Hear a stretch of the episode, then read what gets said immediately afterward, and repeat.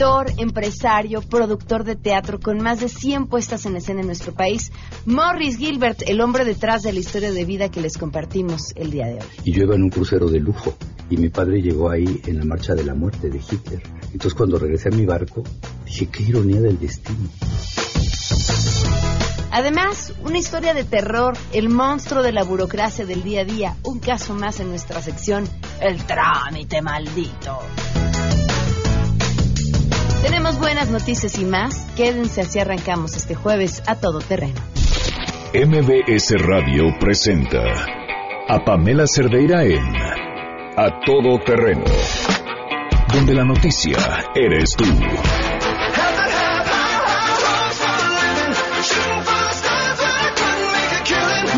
Buenas tardes, gracias por acompañarnos en A Todo Terreno. La invitación, como siempre, a que sigan la transmisión en lengua de señas con interpretación en lengua de señas mexicana a través de la webcam nmbsnoticias.com.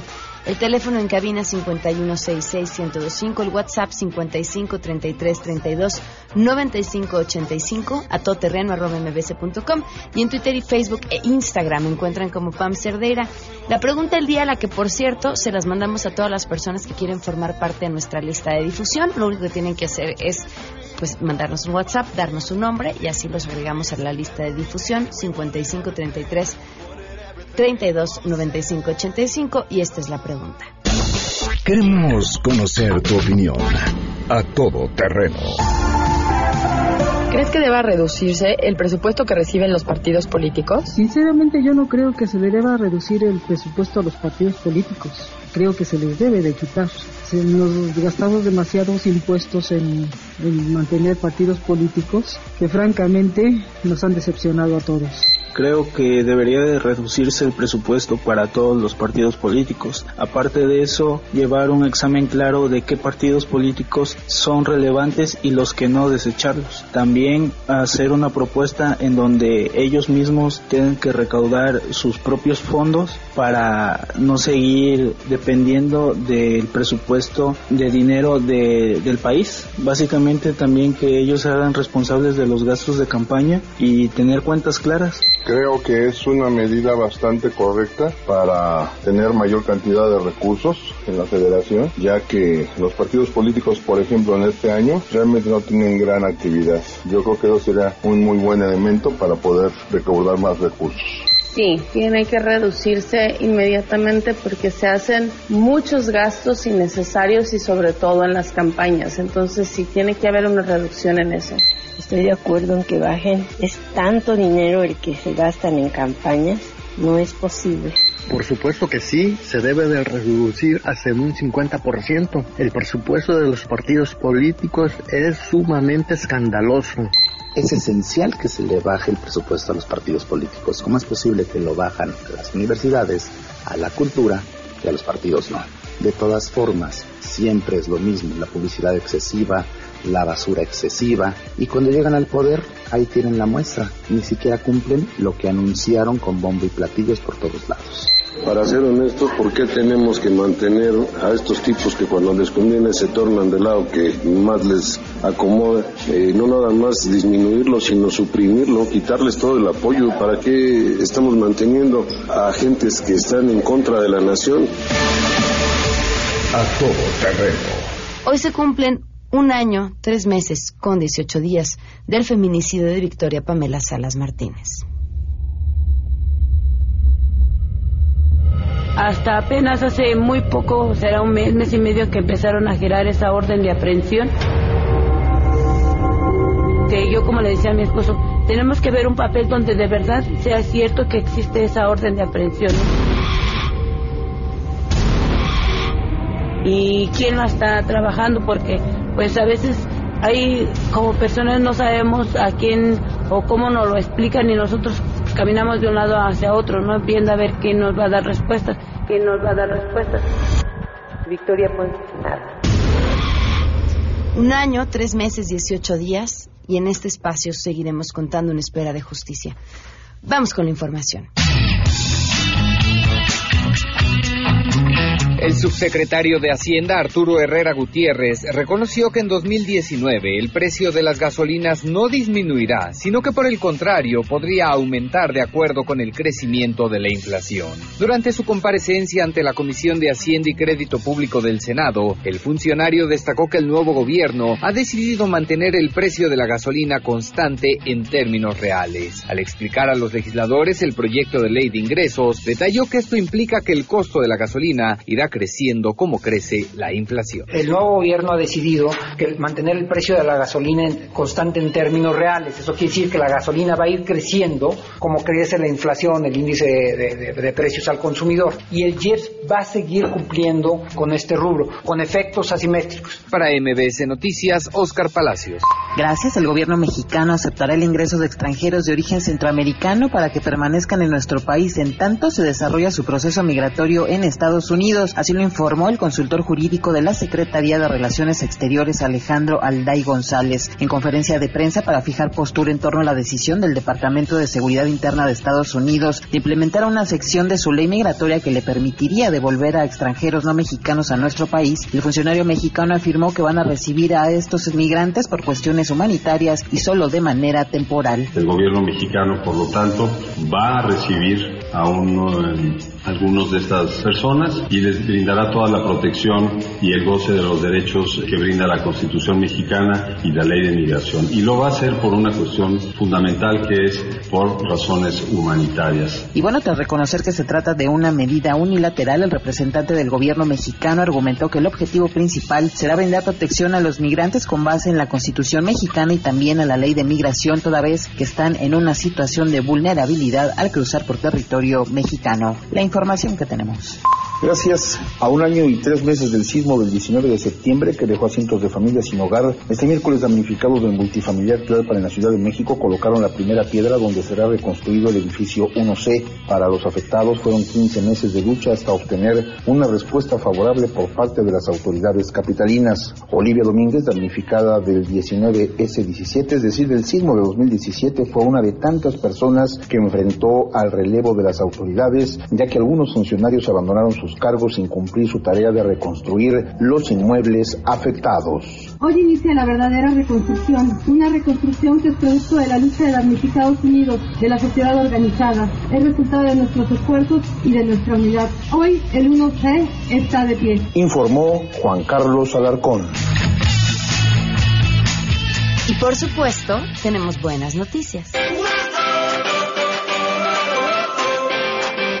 Las buenas noticias del día de hoy les tenemos una invitación increíble. Le doy la bienvenida a Yolanda Navarrete y Armando Tapia que nos acompañan esta tarde. ¿Cómo están? Muy bien, muy contentos del espacio para poderles hablar de la tradicional pastorela mexicana. Bienvenidos. Está Muchas conmigo gracias. un diablo y una pastor, qué miedo, y una pastorcita.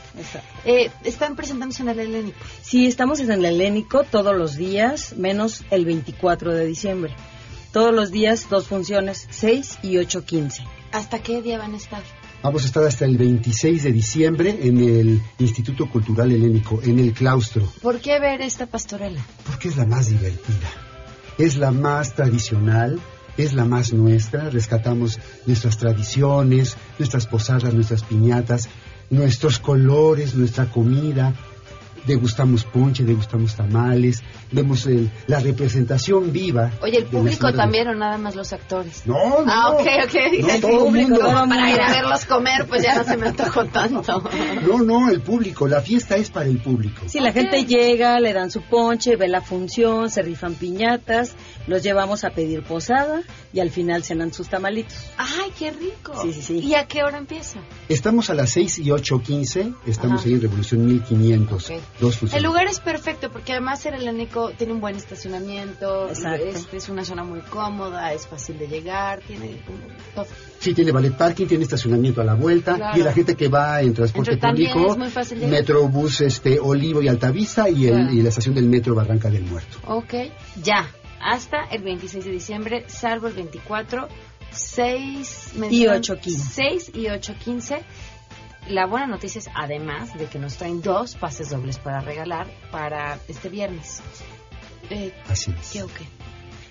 ¿Cuál será la dinámica? No, pues yo creo que las que ustedes elijan, y si quieren los, las dos primeras personas que llamen y que nos contesten, por ejemplo, si me ocurre, eh, qué significa que los que la gente nos, nos atamos y nos vendamos los ojos para romper la piñata. Órale, las dos primeras personas que llamen a cabina, 5166125, y nos respondan esta pregunta, se llevan sus pases para ver la tradicional pastorela mexicana, que, que suena rica, deliciosa, divertida, entretenida, todo lo que hay que tener en esta época. Yo sí, la verdad se la pasan, perdón, la verdad se la pasan muy bien, es muy familiar la gente tiene la oportunidad de, convivir en familia con nosotros y este y de rescatar estas tradiciones, ¿no?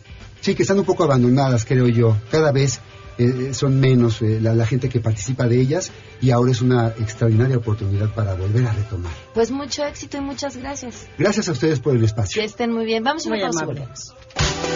Queremos conocer tus historias. Comunícate al 5166-1025. Pamela Cerdeira. A todo terreno. Donde la noticia eres tú. Volvemos. Pamela Cerdeira está de regreso en A Todo Terreno. Únete a nuestra comunidad en facebook.com. Diagonal Pam Cerdeira. Continuamos.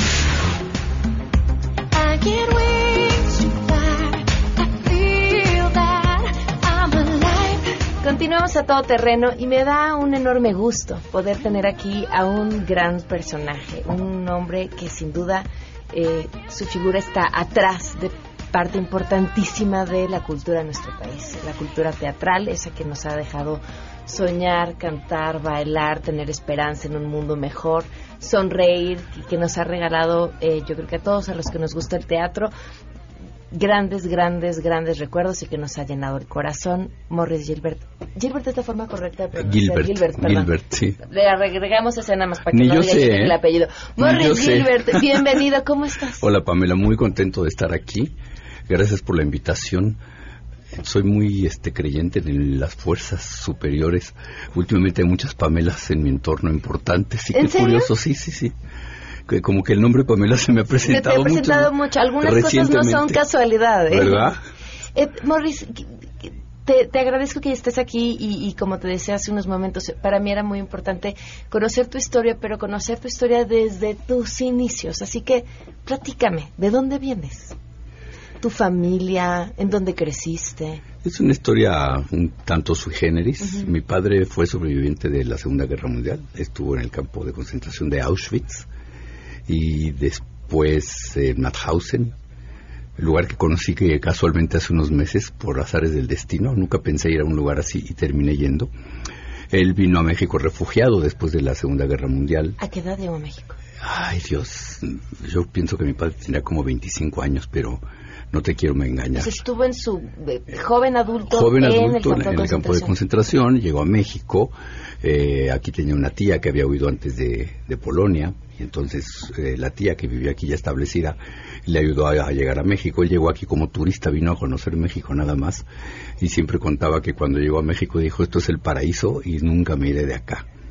Aquí conocí a mi madre, mi madre ya eh, era nacida en México de padres rusos que también llegaron refugiados a México, pero mi madre ya fue, digamos, primera generación en México.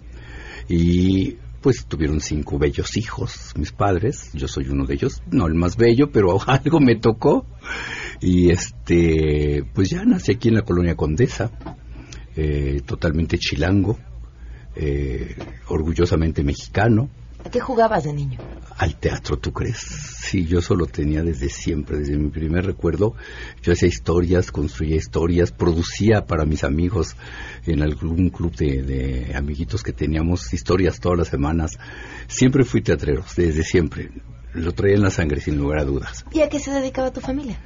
Eh, mis padres tenían una, una sastrería en el centro, en la calle de Brasil 42, inolvidable, y pues hacía la vida vendiendo ropa para hombre trabajaba muchísimo, muchísimo, muchísimo. Después trabajé con mis padres durante 20 años en una fábrica de uniformes que pusimos juntos, que nos fue muy bien.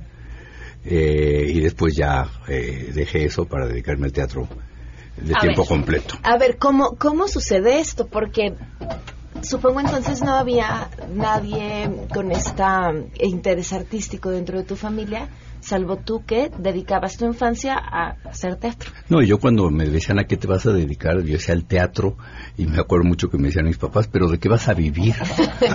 y yo les decía, pues del teatro. Pues del teatro, no, pero del teatro no se puede vivir, necesitas una profesión. Era muy curioso cómo concebían en aquel entonces esta profesión mía, ¿no? Y menos productor teatral, bueno, eh, nadie había escuchado esas palabras jamás. Yo ni idea tenía lo que era un productor. Yo descubrí que era productor de teatro ya en la práctica, que esa era mi vocación y eso es lo que quería hacer en esta vida. Pero fue totalmente de instinto, ¿sabes? De seguir mi, mi, mi intuición más que otra cosa.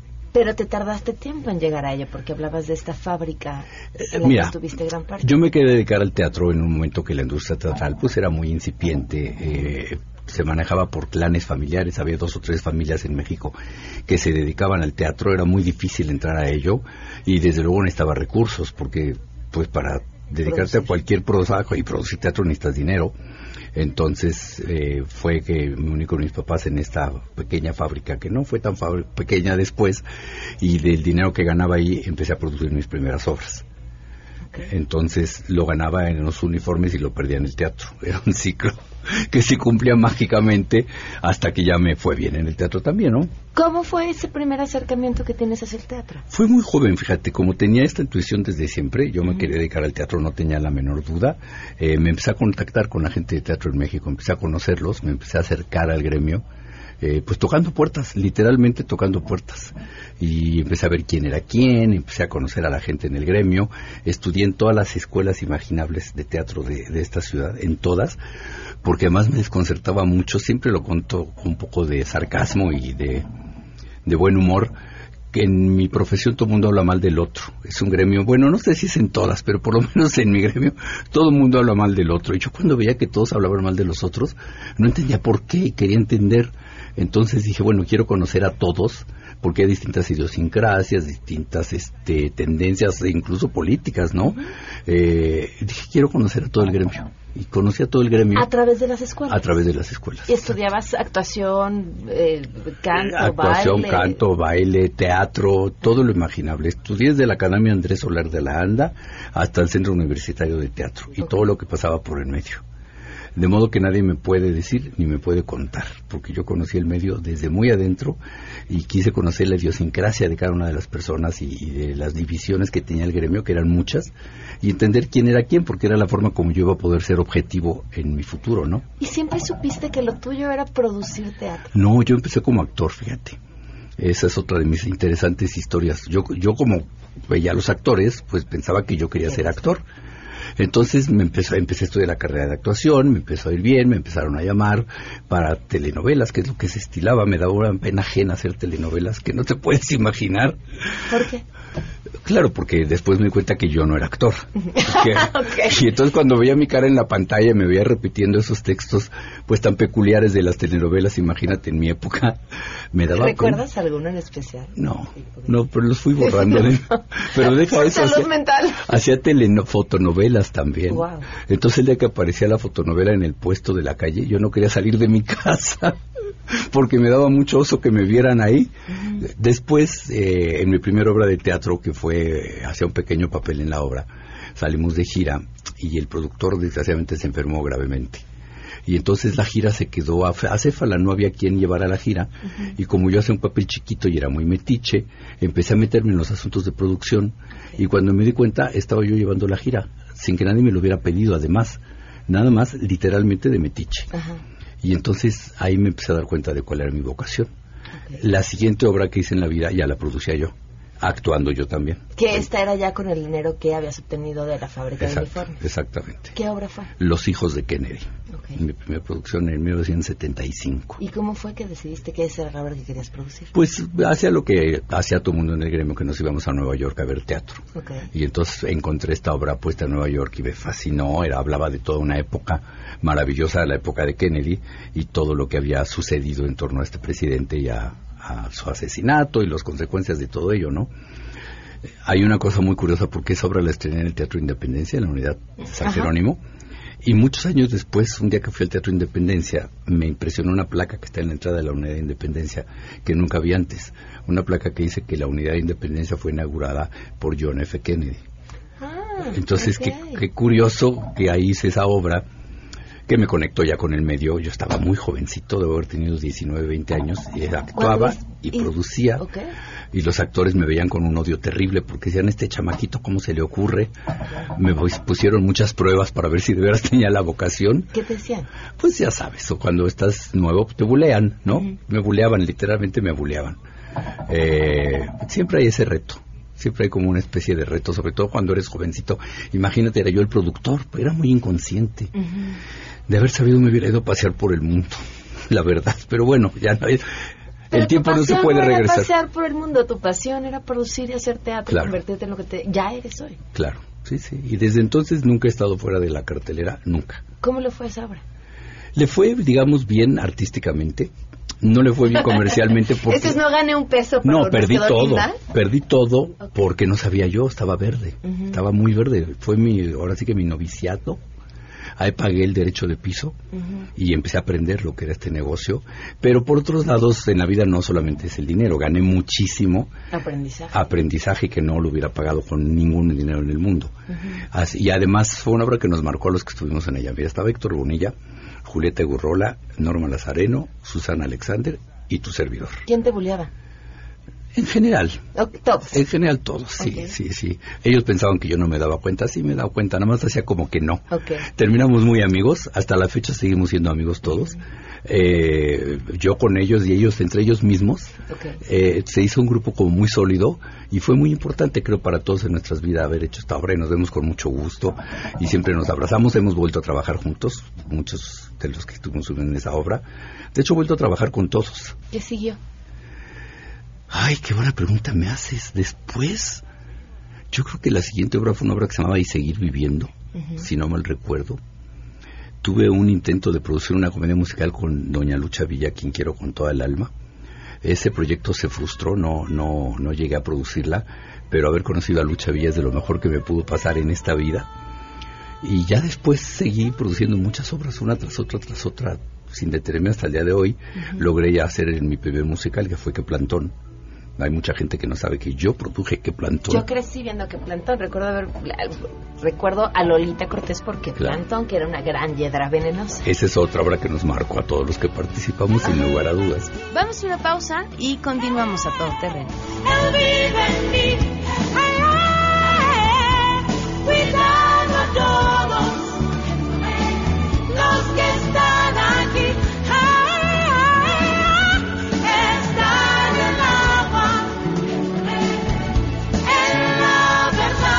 Si tienes un caso para compartir, escribe a todoterreno.mbs.com.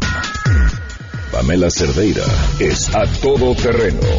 En un momento continuamos.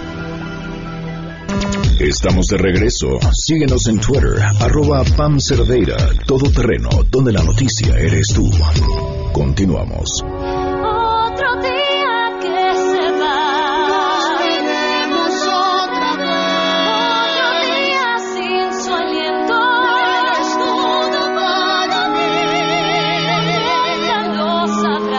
¿Dudaste que estuvieras en el camino correcto? Como lo dudo todos los días, hasta la fecha. ¿Y qué te dices cuando dudas?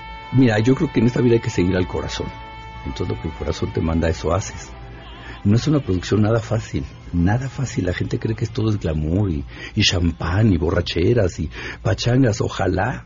Es muchísimo trabajo, muchísima responsabilidad, mucha angustia. Encontrar una obra que le guste al público tanto como te gusta a ti es casi misión imposible tienes que juntar muchos factores y tener la piel muy gruesa para poder aguantar, porque sí es una profesión honestamente sacrificada, sí lo es. El que diga lo contrario está mintiendo. Pero bueno, la vocación manda y por supuesto hay miles de satisfacciones que, que no puedes pagar, como dije, con ningún dinero en el mundo, ¿no? Entonces, una cosa compensa a la otra, pero sí dudo, hasta la fecha todos los días dudo, ¿estaré haciendo lo correcto? Y luego me digo, ¿lo quiero seguir haciendo? Y luego cuando me doy cuenta ya tengo siete horas por estrenar, entonces... Decías, eh, hay que escuchar el corazón. ¿Cómo lo haces? Eso, viendo que te llega al corazón, yo escojo las obras que quiero producir en la medida que conecte eh, anímicamente con ellas, que me digan algo, que sean trascendentes, que me muevan de alguna manera espiritualmente. Y eso es escuchar al corazón, yo pienso, ¿no? Decías, tenemos que tener la piel muy gruesa. ¿Qué, qué papel juega? Supongo que tiene que ver con la crítica o con ante qué hay que tener la piel gruesa en esta profesión? Mira, la crítica existe poco en México, desafortunadamente. Crítica de teatral seria, hay pocos críticos. Hay mucha gente que opina, que no son críticos. Eh, con el tiempo aprendes a escuchar y a tomar lo que, lo que conviene y entender cuáles son críticas bien intencionadas y cuáles son malintencionadas, que las hay de todo, ¿no? Yo ya a estas alturas del partido, pues la crítica realmente no me, no me afecta en lo más mínimo. Muchas veces me río, me divierto y cuando hay algo que vale la pena escucharlo y tomarlo, por supuesto que lo hago, siempre pidiendo tener la inteligencia para poder discernir entre cuál es una crítica bien intencionada y cuál no lo es, ¿no? La vida teatral, la vida cotidiana eh, es difícil, estamos ahí en vivo y eso es lo que poca gente ve y a las personas nos pasan cosas todos los días. Los actores se enferman, tienen problemas familiares, tienen problemas económicos, todos los tenemos. Eh, te lastimas, ah, estás de buen humor, estás de mal humor, estás haciendo la digestión. Es una convivencia muy, muy em, intensa la que tenemos todos los que estamos en el teatro y hacer que esos equipos humanos convivan y se puede llevar las funciones a buen término con un nivel de calidad óptimo, no es nada fácil no es nada fácil. Eso es, esa es la parte más estresante, digamos, de esto, ¿no? ¿Cuál es el momento, y seguro has de tener infinidad, pero el que te venga a la cabeza, en el que hayas dicho, ahora sí, ya trágame tierra, llévame, en este momento ya no sé qué hacer? Uy, como siete millones de momentos como esos. Mira, estrenamos El Fantasma de la Ópera en, en el 2000, si no mal recuerdo, y fue al día siguiente del estreno. Yo estaba en mi oficina, que la tenía dentro del teatro en ese entonces, mi oficina, y sentí una necesidad de bajar a la sala y bajé y dije, además me había subido 15 minutos antes a la oficina. Y dije, qué raro, ¿por qué? ¿Por qué necesito volver a bajar? Pero ahí voy para abajo, haciendo caso de mi intuición. Y así como entro a la sala, en el fantasma, en el primer acto, se cae el candil, que es toda la historia del fantasma, que tira el candil de la ópera de París. Y pues teníamos un efecto muy sofisticado, que es que el candil cayera. Y entonces cuando el candil cae, a medio viaje, se crashó y empezó a hacer unos extraños ruidos y movimientos y unas cosas rarísimas y todo ante mis ojos porque acababa yo de entrar a la sala a ver eso y empezaron a volar pedazos de candil por todas partes. Y yo decía, ¿qué pasó aquí? Era el intermedio nunca me olvidaré de una señora que salía de la sala y se sacudía del cabello pedacitos del acrílico porque no era de, vidrio, sino de acrílico, era, se habían desprendido pequeños pedacitos del candil y la señora se sacudía el cabello diciendo, qué bárbaros, el efecto es mejor que en Nueva York. y yo dije, no, pero mucho mejor, me pensé. Fíjate que eso fue un error eh, obvio, un error de verdad esos que no puedes que se cometieron, pero lo hicieron los, los eh, americanos que vinieron a colocar el sistema. El error fue de ellos, gracias a Dios, no nuestro, porque si hubiera sido nuestro no nos la acabamos. Pero un error de primaria. ¿Te, pueden quitar hasta que es el permiso para poner algo? No, porque desde luego para ese entonces ya éramos muy amigos y, y nos conocíamos muy bien, habíamos montado la, la producción con, con mucha amistad y con mucha cofradía, ¿no? Pero sí, en ese momento yo dije, trágame tierra, ¿qué hicimos mal? Porque era el día siguiente del estreno. No, no entendía qué pasaba. Y después ya cuando analizamos y vimos que había sucedido, de veras fue un error elemental. En el teatro hay que cuidar hasta lo más elemental. Para que Gracias a Dios, lo que pasó con el candil es que tiene 28 sistemas de protección, de seguridad, que fue lo que lo frenó para que no hubiera un accidente. Entonces estaba muy bien diseñado, muy bien instalado y aquello de los pedacitos de acrílico que volaban era bueno por todo el, el frenón que se puso en el sistema, pues sí, algunos pedacitos se desprendieron y yo creo que fue mucho menos aparatoso de como yo lo viví, pero en aquel momento dije, trágame tierra. porque además tú sabías cuáles eran las consecuencias que podía tener. Sí, sí, fue. El primer momento en que una producción tuya te puso la piel chinita. Los hijos de Kennedy, sin lugar a dudas. La primera, sí, sí. Llegar a estrenar una obra era para mí algo que no podía concebir. No, ni siquiera eso. La obra anterior, esa obra en la que estuve de gira, se llamaba Proyecto para Vivir. Mira, yo me enamoré del teatro en el Teatro Manolo Fábregas, viendo eh, El Hombre de la Mancha. Y nunca olvidaré que estaba sentado en la última fila del lado derecho, en la última butaca, hasta arriba. Dijo que no debo haber tenido 15, 16 años, por ahí. El caso es que regresé al Teatro Manolo Fábregas con esta obra, con el Proyecto para Vivir, que después de hacer su gira en el interior, llegamos a hacer una pequeña temporada aquí en el DF a ese teatro. Entonces cuando yo me paré en el escenario y vi mi, mi, última butaca del lado izquierdo y decía lo que me llevó, lo que me tardé en llegar de aquella fila al escenario. Y cuando estaba yo parado en el escenario no lo podía creer. No lo podía creer, me parecía como un sueño, una cosa mágica que no sabía cómo había sucedido y de repente estaba yo parado debutando en ese teatro que era el templo para mí del teatro, sin lugar a dudas. ¿no? Dicen que muchas veces cuando uno trabaja tanto por lograr un sueño, de pronto cuesta trabajo voltear atrás y darse cuenta que ya lo lograste, ¿no? Que estás ahí desde hace mucho tiempo. Me llama la atención tu historia porque tú te diste cuenta desde el principio, con esta pequeña historia que dices, ¿no? De pronto ya estaba ahí y ya era el sueño. ¿Te, ¿Te, das esa oportunidad de voltear atrás con frecuencia y decir hasta dónde he llegado y lo que he logrado? Claro, por supuesto. Eh, me doy cuenta que soy muy afortunado mi vida no ha sido fácil para nada, para nada, con muchas tragedias familiares, muchas pérdidas, muchos dolores, pero al mismo tiempo mi vida profesional, imagínate si me voy a quejar, tuve la fortuna de que me llamara Ocesa en su momento a trabajar, eso me abrió las puertas para poder hacer con ellos los grandes musicales, eh, no producto de la casualidad, por algo me llamaron y por algo estamos juntos desde hace 21 años, vamos a empezar el año 22 ya juntos y sí volteo para atrás y digo, qué padre que he podido lograr todo esto, qué fantástico, qué privilegio y qué compromiso también, porque es una gran responsabilidad. ¿De qué te sientes más orgulloso? De 44 años de productor de teatro. En enero empiezo mi, año número 44 y me parece un récord muy insólito, muy insólito y honestamente de una carrera muy respetable. Eh, he abierto fuente de trabajo para muchísimas personas. Creo que las fuentes de trabajo son sagradas, sacrosantas, y poderle dar trabajo tanto tiempo a tanta gente es algo que me enorgullece muchísimo y sobre todo haber hecho tantas obras, tantos autores, tantos temas. Es una carrera muy prolífica, que te voy a decir, para que miento. Es la verdad y ese es mi máximo orgullo en la vida. Empecé preguntándote quién eras y tú elegiste empezar a contarme sobre tu papá. Sí. ¿Cuál ha sido a lo largo de tu vida ese papel, el de tu papá, el de, tu papá y el de su historia, que también es, es un peso importantísimo. Mira, ahora que ya no están ni mi padre ni mi madre, pues, mi padre cumplió 10 años de haber fallecido la semana pasada. Entonces estuve pensando mucho en él, en los dos, y eran los padres más amorosos del mundo verdaderamente. Creo que son familias que ya no hay, eh, con una vida familiar muy intensa, fantástica, y la forma de describirlo, un día lo leí por ahí, y me viene a la medida es de los tiempos que éramos felices y ni cuenta nos dábamos. Esa es la verdad.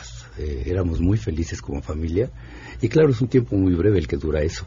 Y uno piensa que es para siempre y no, no, no es para siempre, por supuesto.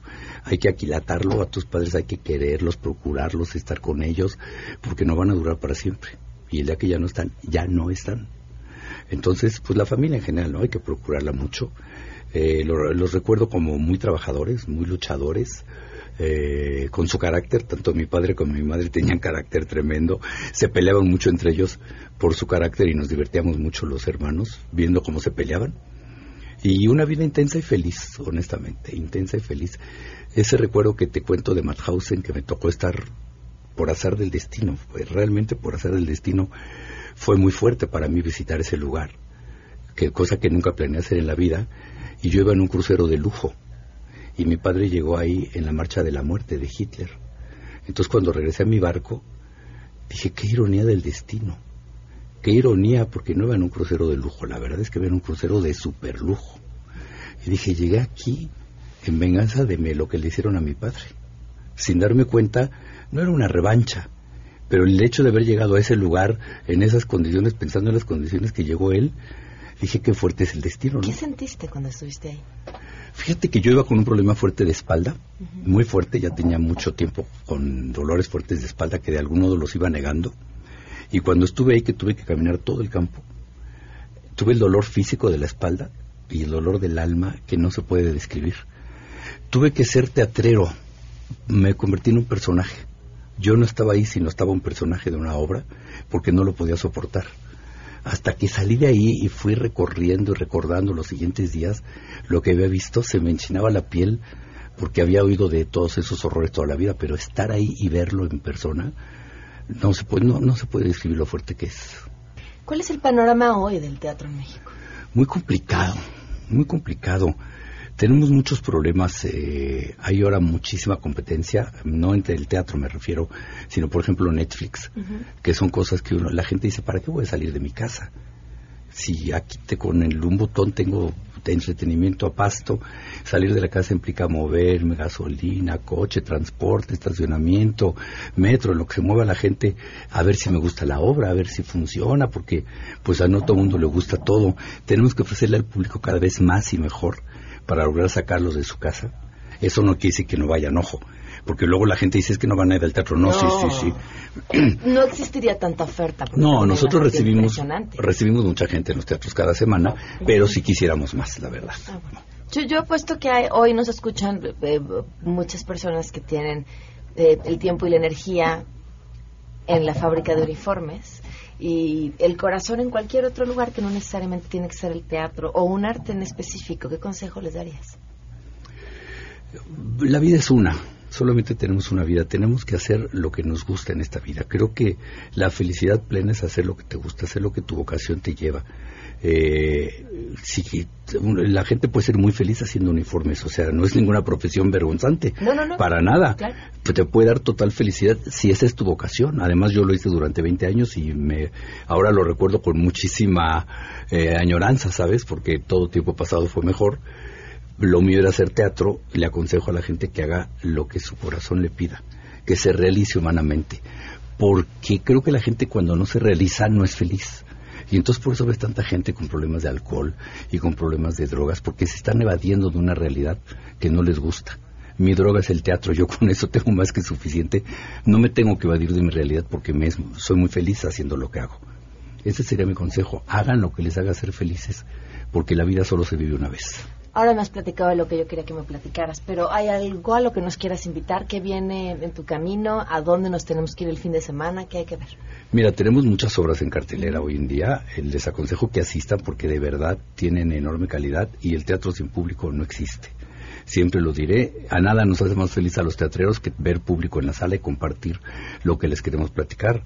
Eh, tenemos muchas obras como nunca jamás antes, por increíble que parezca, empezando por Los Miserables, por supuesto, siguiendo por Mentiras, que está a punto de cumplir sus 10 años en cartelera, Vaselina, que ahora tiene dos versiones, versión de adultos y versión juvenil con Lemon Grass, eh, Hello Dolly en el Teatro Insurgentes, en asociación con Tina Galindo, con Claudio Carrera, con Ocesa, eh, bellísima puesta en escena, eh, la Sociedad de los Poetas Muertos en el Teatro Libanés. Esa es producción de Claudio en la que yo estoy asociado. Y recién reestrenamos Los Monólogos de la Vagina en el Teatro Libanés los lunes.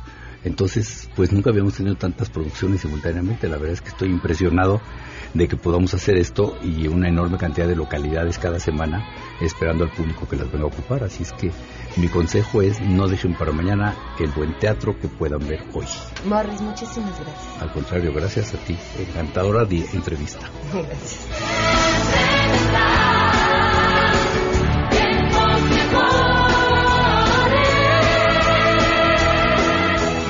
Pamela Cerdeira es a todo terreno. Síguenos en Twitter, arroba Pam Cerdeira. Regresamos. Pamela Cerdeira está de regreso en A Todo Terreno. Únete a nuestra comunidad en facebook.com, diagonal Pam Cerdeira. Continuamos.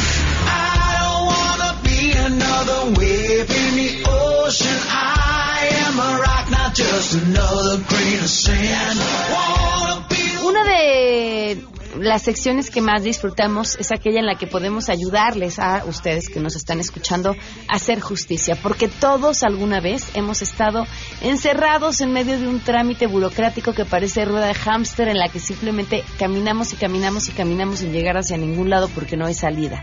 Y así es como damos pie a este trámite maldito de hoy. Un escalofrío recorre tu espalda. El tiempo pasa lentamente. Y te sientes completamente solo y desprotegido. A todo terreno te toma de la mano y te acompaña en El Trámite Maldito.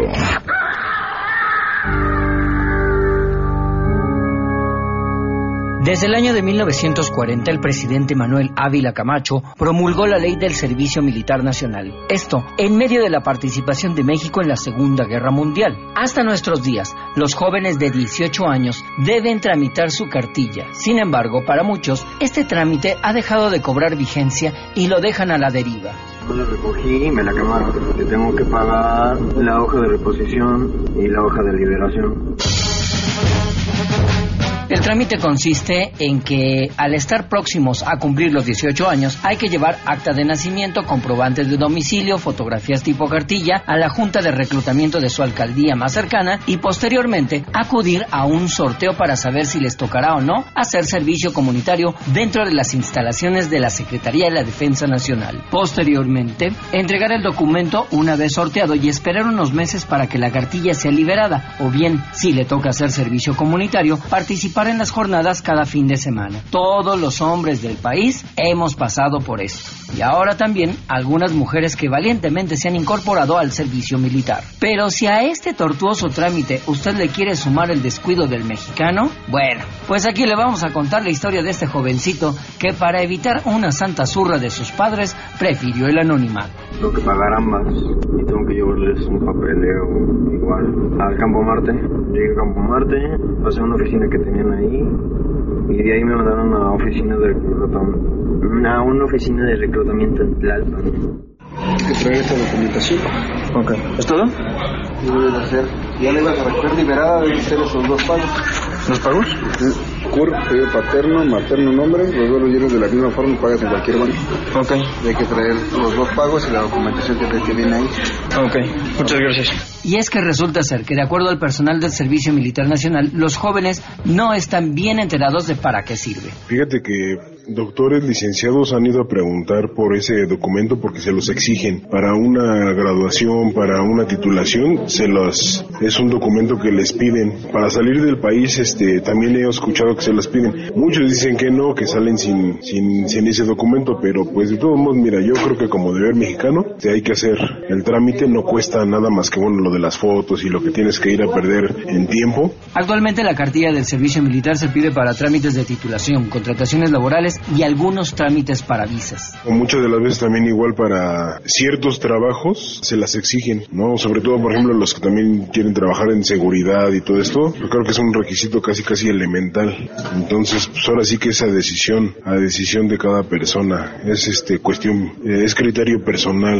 A muchos no les sirve, pero aún así la sacan y a muchos este se llegan a pedir el documento hasta que se los exigen. Independientemente de dónde se las pidan, se trata de un compromiso que los jóvenes hacen con su país y su soberanía. Este jovencito, como muchos otros que han dejado al olvido su cartilla, tendrán que pasar ya por su primer trámite maldito.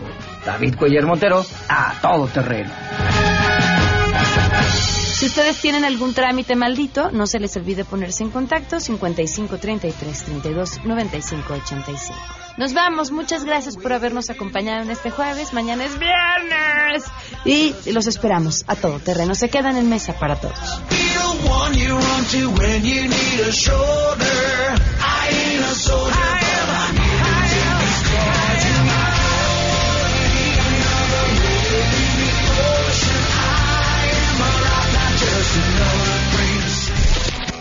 MBS Radio presentó a Pamela Cerdeira en A Todo Terreno. Te esperamos en la siguiente emisión, A Todo Terreno, donde la noticia eres tú. MBS Radio, en entretenimiento, estamos contigo.